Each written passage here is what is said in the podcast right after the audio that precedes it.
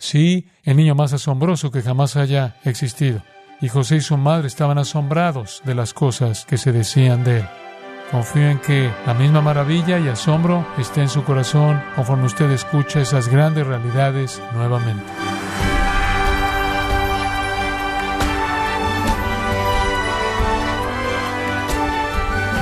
Qué alegría nos da que nos acompañe en gracia a vosotros con el pastor John MacArthur.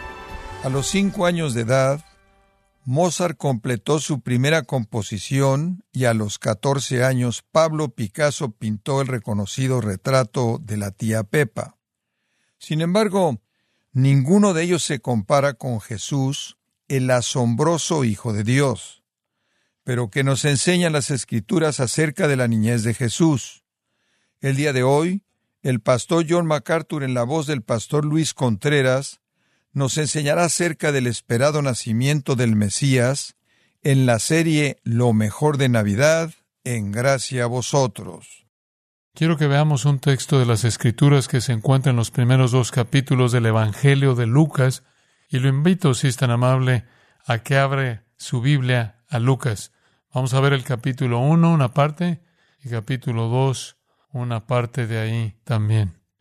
Ahora bien, precisamente lo que se dijo acerca de Jesucristo en su nacimiento que es tan asombroso, ¿qué fue que dejó a sus padres con tal asombro y sorpresa y maravilla? La respuesta comienza a desplegarse para nosotros en el anuncio del ángel a María a partir del capítulo 1 y el versículo 30. Veámoslo. Y el ángel le dijo, María, no temas, porque has hallado gracia delante de Dios. Y aquí concebirás en tu vientre y darás a luz un hijo y llamarás su nombre Jesús. Él será grande y será llamado Hijo del Altísimo.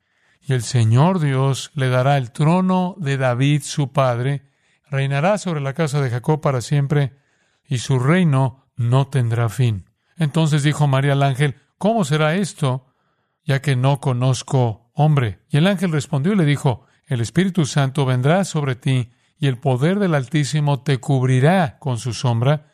Por tanto, también esa descendencia santa será llamada Hijo de Dios. Ahora fue este anuncio, junto con el anuncio a José por parte del ángel, junto con algunas cosas que se dicen de Cristo al final del capítulo 2 o cerca del final, en los versículos 34 al 38. Estas cosas son las que asombraron a los padres, y quiero que nos enfoquemos en seis de ellas. En primer lugar, de manera general, ve el versículo 32, y allí leemos esta declaración, Él será grande, Él será grande. Esa misma declaración fue hecha en el capítulo 1, versículo 15 de Juan el Bautista, porque Él será grande en la vista del Señor. Juan el Bautista iba a ser grande. Jesús iba a ser grande. La palabra puede significar extraordinario, maravilloso, espléndido, magnífico, noble, distinguido, ilustre, eminente, poderoso. Tiene la intención de distinguir a uno de todos los demás. ¿Qué lo hizo grande? ¿Y qué asombró y maravilló a sus padres? Encontramos aquí seis cosas que identifican a Jesucristo en su grandeza única desde el momento mismo de su nacimiento. En primer lugar, observen el versículo 32, Él será grande y será llamado Hijo del Altísimo. Ahora eso quiere decir que Jesús es Dios. Jesús es Dios. Y esa es la verdad inconfundible con la que quiero que usted trate en su mente al comenzar nuestra mirada este pasaje. Jesús es Dios. Ahora, Lucas se refiere a Dios con el término el Altísimo, o, si lo prefiere, el más alto. Lucas parece estar a favor de ese término para identificar a Dios, y también lo hizo el ángel que presentó el anuncio. En el versículo 35, el ángel dice nuevamente que el Espíritu Santo vendrá sobre ti y el poder del Altísimo te cubrirá. Este término habla de la soberanía de Dios nuestro Señor Jesucristo, en Lucas 6, 35, dice que seréis hijos del Altísimo. En Hechos 7:48, Lucas, que escribe el libro de los Hechos, también escoge usar el mismo término altísimo. Incluso hay una ocasión en que los demonios se refieren a Dios como el altísimo o el más alto. Ahora, llamar a Dios el altísimo, llamar a Dios el altísimo, señala su soberanía majestuosa. Es una declaración de la supremacía insuperable de Dios. Es decir, no hay nadie más alto que Él. No hay nadie que esté a su nivel o por encima de Él. El título en el Antiguo Testamento es El Elyon en el hebreo, y donde quiera que se usa, nos da la sensación del poder soberano e insuperable de Dios, su supremacía máxima. No hay nadie más alto que Él. Él es el más alto en autoridad y en preeminencia. Ahora bien, ese uso de ese el Elyon, ese término, el Altísimo, ayuda a señalar el alcance de la suprema soberanía insuperable de Dios. Por ejemplo, en Deuteronomio 32.8 leemos, el Altísimo repartió a las naciones su herencia. En el Salmo 47.2, el Señor Altísimo es temible, Él es un gran rey sobre toda la tierra. Y cuatro veces en la profecía de Daniel, Él dice que el Altísimo gobierna en la tierra y da los reinos de los hombres a quien Él quiere. Ahora, todos esos versículos nos dicen que el Altísimo es soberano sobre las naciones. Él es soberano sobre las naciones. En segundo lugar, en segundo de Samuel 22, 14, hay una descripción de Dios controlando el agua y las nubes y los cielos y los relámpagos y los truenos y los mares y la lluvia. Y el texto dice, el Señor tronó desde el cielo y el Altísimo pronunció su voz.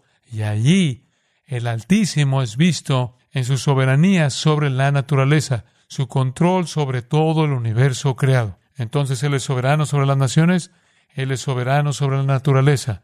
El título entonces resume todos los elementos de la soberanía de Dios. Ahora, ¿por qué es eso importante?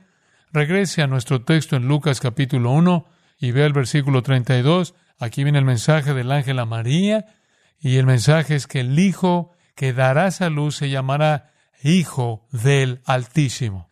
El Hijo del Altísimo. En el versículo 35, al final del versículo, el Hijo de Dios. El Hijo de Dios. Ahora, ¿qué pretende indicar ese título? Nada menos que el obvio. Su intención es decir Jesús es Dios. Decir que Jesús es el Hijo del Altísimo, es decir, que Él tiene la esencia, la naturaleza del Altísimo. Hijo no implica que Dios es un gran Dios que engendró a un subdios y Jesús es un subdios. Es decir, que Jesús lleva la misma vida, la misma esencia y la misma naturaleza que Dios. Como dice Hebreos 1, Él es la expresión o la reproducción exacta de la imagen de Dios. Hebreos 1, 1 y 2 dice eso. Dios nos habla a través de su Hijo, versículo 3, quien es la réplica exacta del mismo. Él es el Hijo de Dios, es decir, Él lleva la vida y la naturaleza de su Padre. Esa es la esencia del uso de aquí. Ahora, ningún escritor nos muestra más claramente el significado de la filiación de Cristo, el hecho de que Cristo es Hijo de Dios, que el escritor Juan. Así que me gustaría que vayan a Juan 5 por un momento. Y ningún lugar lo expresa mejor que el quinto capítulo. Veamos el versículo 16. Los judíos estaban persiguiendo a Jesús y de hecho buscaban matarlo, porque él había sanado en el día de reposo. Él responde entonces en el versículo 17 y su respuesta es una afirmación absolutamente sorprendente de quién es Él. En primer lugar, Él dice, mi Padre así trabaja y yo trabajo. Por lo tanto, los judíos buscaban más matarlo, porque no solo había quebrantado el día de reposo, sino que también decía que Dios era su Padre, haciéndose a sí mismo ¿qué? Igual a Dios. Para la mente judía, decir que Dios es mi Padre, es decir, que soy de la misma esencia que Dios, y eso es exactamente lo que el ángel pretendía decirle a María. Ahora, ve el versículo 19. Entonces respondiendo Jesús les dijo, de cierto, de cierto os digo, que el Hijo no puede hacer nada por sí mismo, sino lo que ve hacer al Padre, porque todas las cosas que él hace también las hace el Hijo de la misma manera, porque el Padre ama al Hijo y le muestra todas las cosas que él mismo hace, y mayores obras que éstas le mostrará, de modo que vosotros os maravilléis. Ahora afirma ser igual en obras. Él dice, todo lo que hago es exactamente lo que Dios hace. Y si me van a acusar por quebrantar su día de reposo, entonces acusen a Dios. Díganle a Dios que Él rompió su día de reposo porque solo estoy haciendo lo que Dios está haciendo. Yo sigo a Dios. Él es el que está trabajando y yo soy el que está trabajando y lo que Él hace yo lo hago. Así que si me acusan a mí, acusan a Dios. Una declaración increíble. En tercer lugar, Él dice que no solo somos iguales en naturaleza, iguales en obra, sino que somos iguales en poder. Versículo 21, porque como el Padre levanta a los muertos y les da vida, así también el Hijo les da vida. Él dice, tengo el mismo poder para resucitar a los muertos física y espiritualmente que tiene Dios. Somos iguales en poder. En cuarto lugar, Él dice que Él tiene igual autoridad. Como al final del versículo 21, Él dice que el Hijo da vida a quien Él quiere. Él tiene autoridad por igual, Él puede tomar determinaciones, Él puede hacer lo que le plazca. Notará también en el versículo 22 que Él es igual en juicio. El Padre no juzga a nadie, sino que ha encomendado todo juicio al Hijo. El versículo 27 dice la misma idea. Él ha dado autoridad para ejecutar juicio también porque Él es el Hijo del Hombre. Versículo 30. No puedo hacer nada por mí mismo, como oigo juzgo. Así que Dios está juzgando, Dios encomienda el juicio a Cristo, así que realmente Dios y Cristo juzgan juntos, por lo tanto son iguales en el juicio. Y luego el versículo 23, que todos honren al Hijo como honran al Padre. El que no honra al Hijo, no honra al Padre que le envió. El punto es que son iguales en qué? En honor. Ahora observe que la terminología a lo largo de este pasaje es Padre, Hijo, Padre, Hijo, Padre, Hijo, Padre, Hijo. Y lo que la relación Padre-Hijo entre Dios y Cristo pretende comunicar es igualdad de naturaleza, igualdad en obras, igualdad de poder, igualdad de autoridad, igualdad de juicio, igualdad de honor. Eso quiere decir que Jesús es Dios. Jesús es Dios.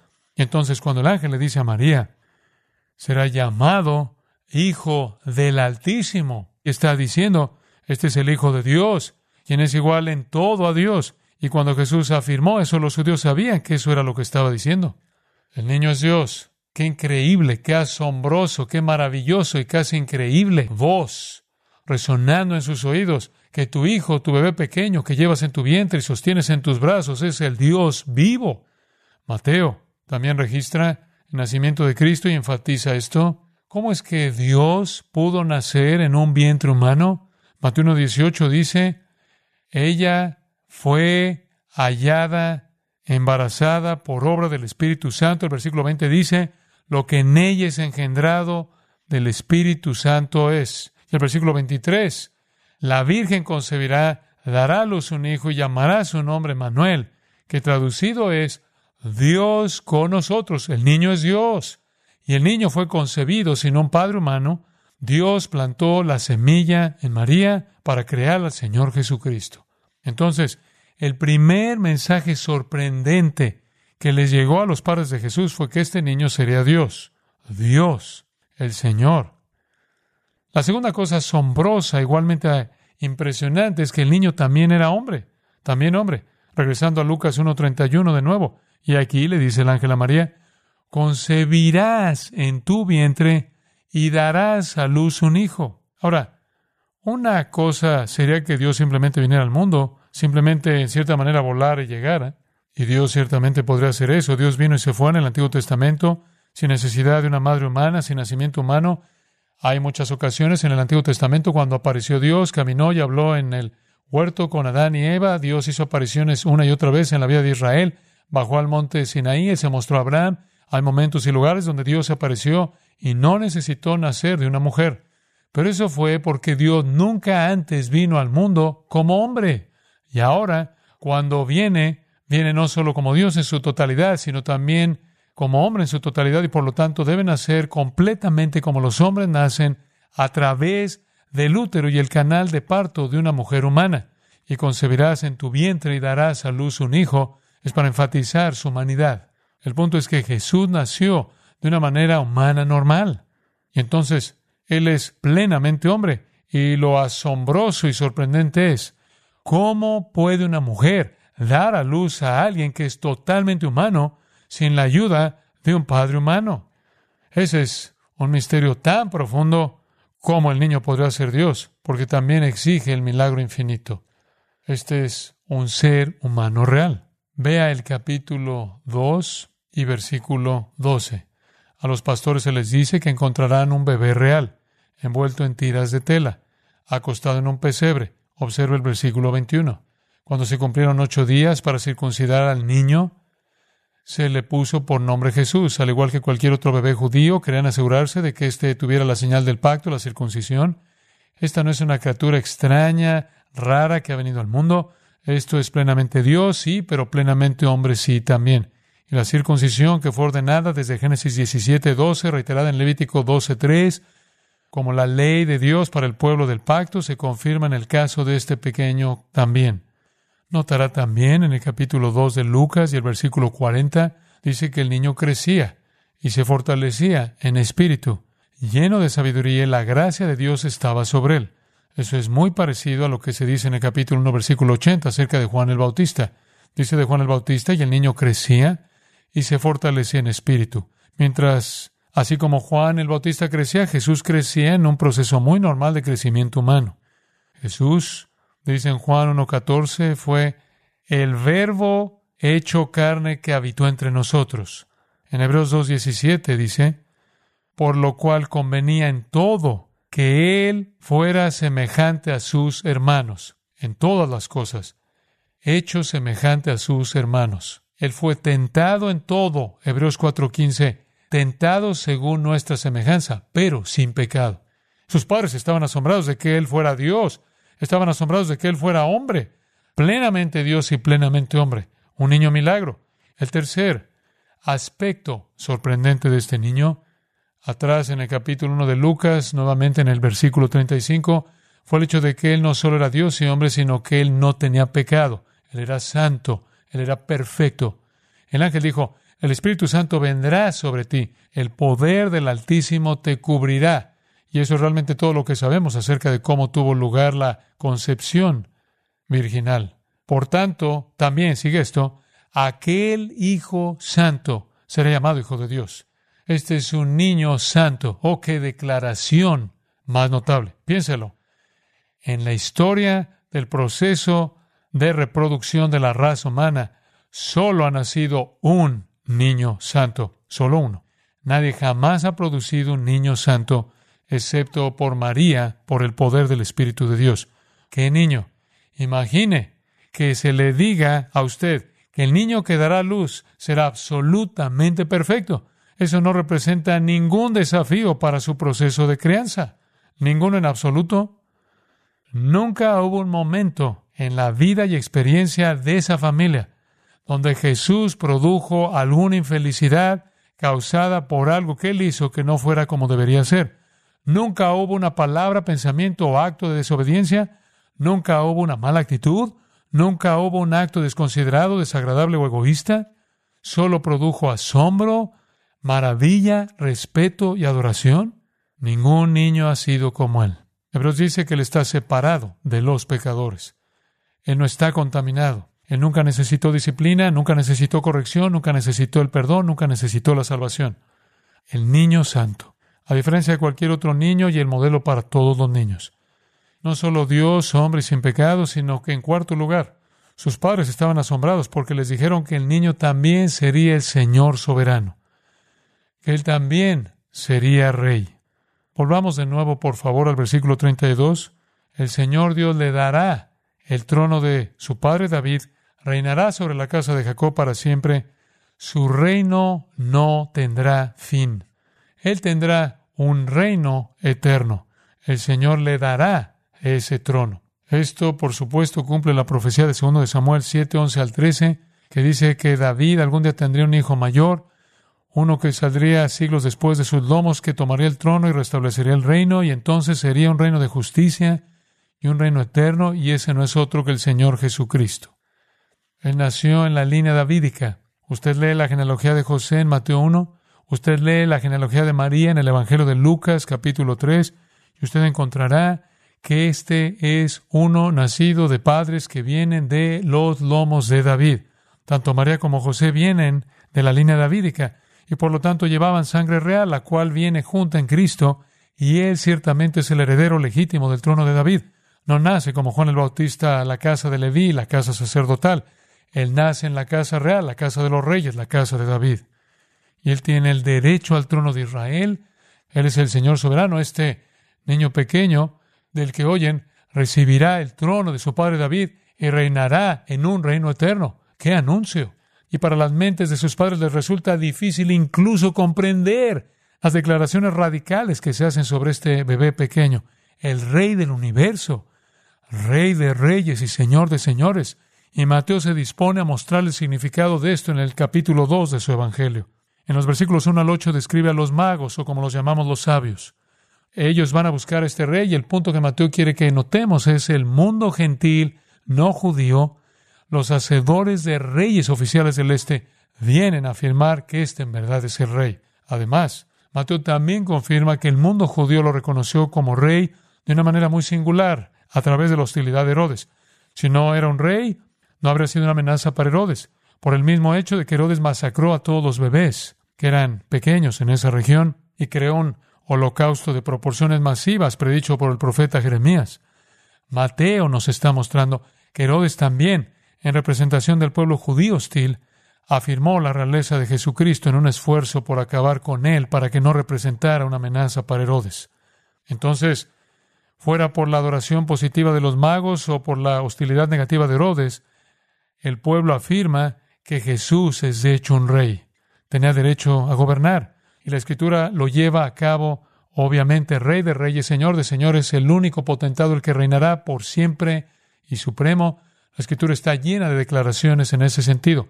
Filipenses 2 dice que ante él se doblará toda rodilla de los que están en la tierra, debajo de la tierra, todas las criaturas se doblarán en sumisión a la realeza del Señor Jesucristo. Qué cosa tan asombrosa.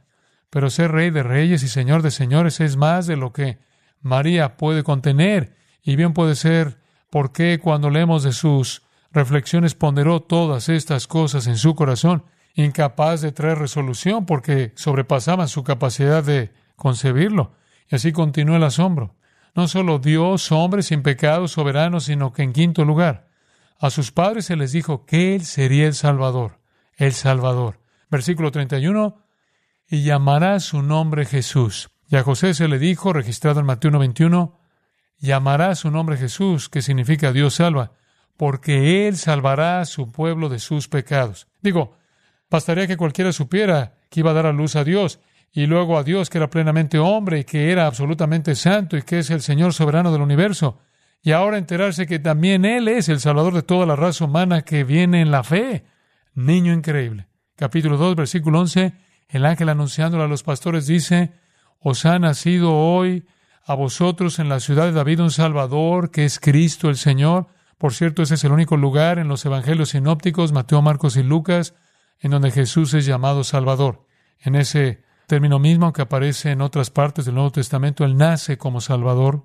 En el capítulo 2, versículo 30, Simeón se regocija, él dice, mis ojos han visto tu salvación, conforme él sostiene ese niño. En el versículo 38, Ana la profetiza, que es viuda desde hace muchos, muchos años, y estando en el templo sirviendo a Dios con ayuno y esperando la venida de la redención, se regocija por la redención que ha llegado a Jerusalén y difunde la palabra a todos que están buscando esa redención sí vino como un Salvador. Pablo dijo, Jesucristo vino al mundo para salvar a los pecadores. Esta es una palabra fiel y digna de ser aceptada por todos. Jesús dijo en Lucas 19:10, el Hijo del Hombre ha venido a buscar y a salvar lo que se había perdido. Sí, este es el Salvador. Este es el que nació para morir por los pecados del mundo.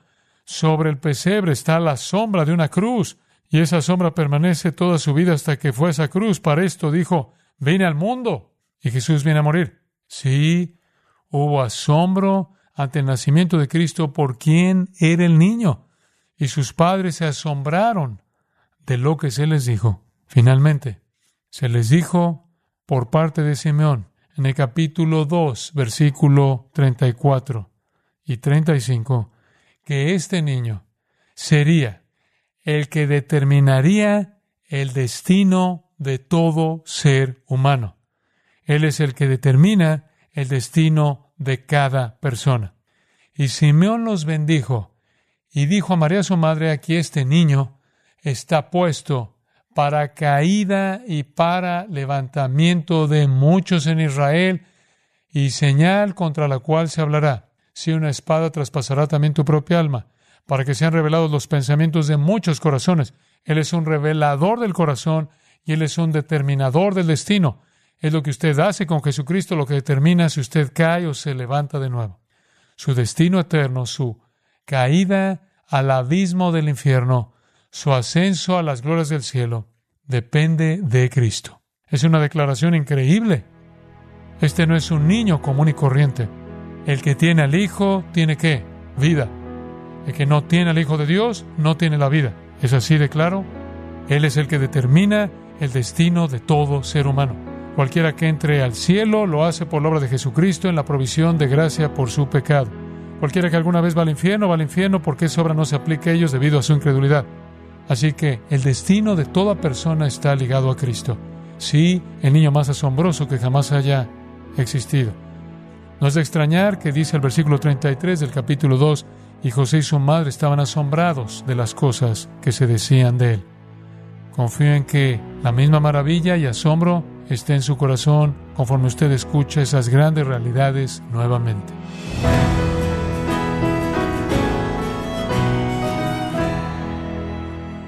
El pastor John MacArthur nos enseñó que en la Navidad celebramos que Jesús, el Hijo de Dios, vino al mundo a morir por pecadores. Nos encontramos en la serie Lo mejor de Navidad, aquí en Gracia a vosotros.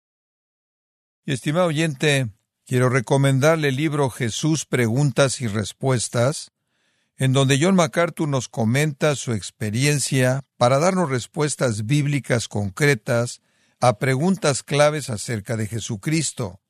Adquiéralo en la página gracia.org o en su librería cristiana más cercana.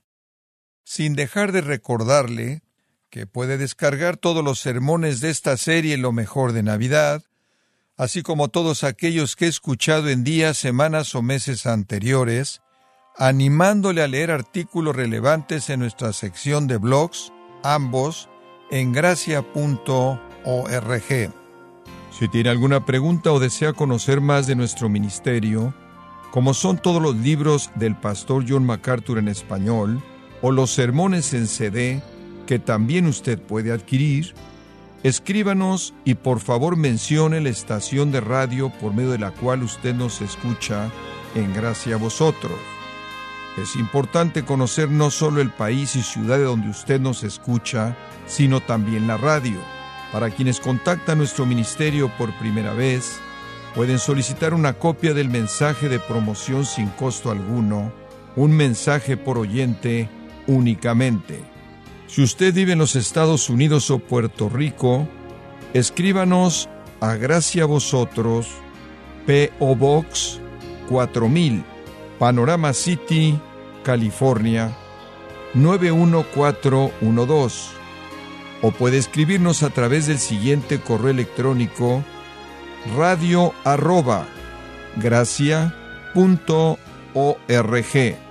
Queremos agradecerle su tiempo y sintonía en nombre de John MacArthur y del personal de este organismo e invitarle para que nos acompañe en la próxima edición y así juntos continuar desatando la verdad de Dios un versículo a la vez en gracia a vosotros.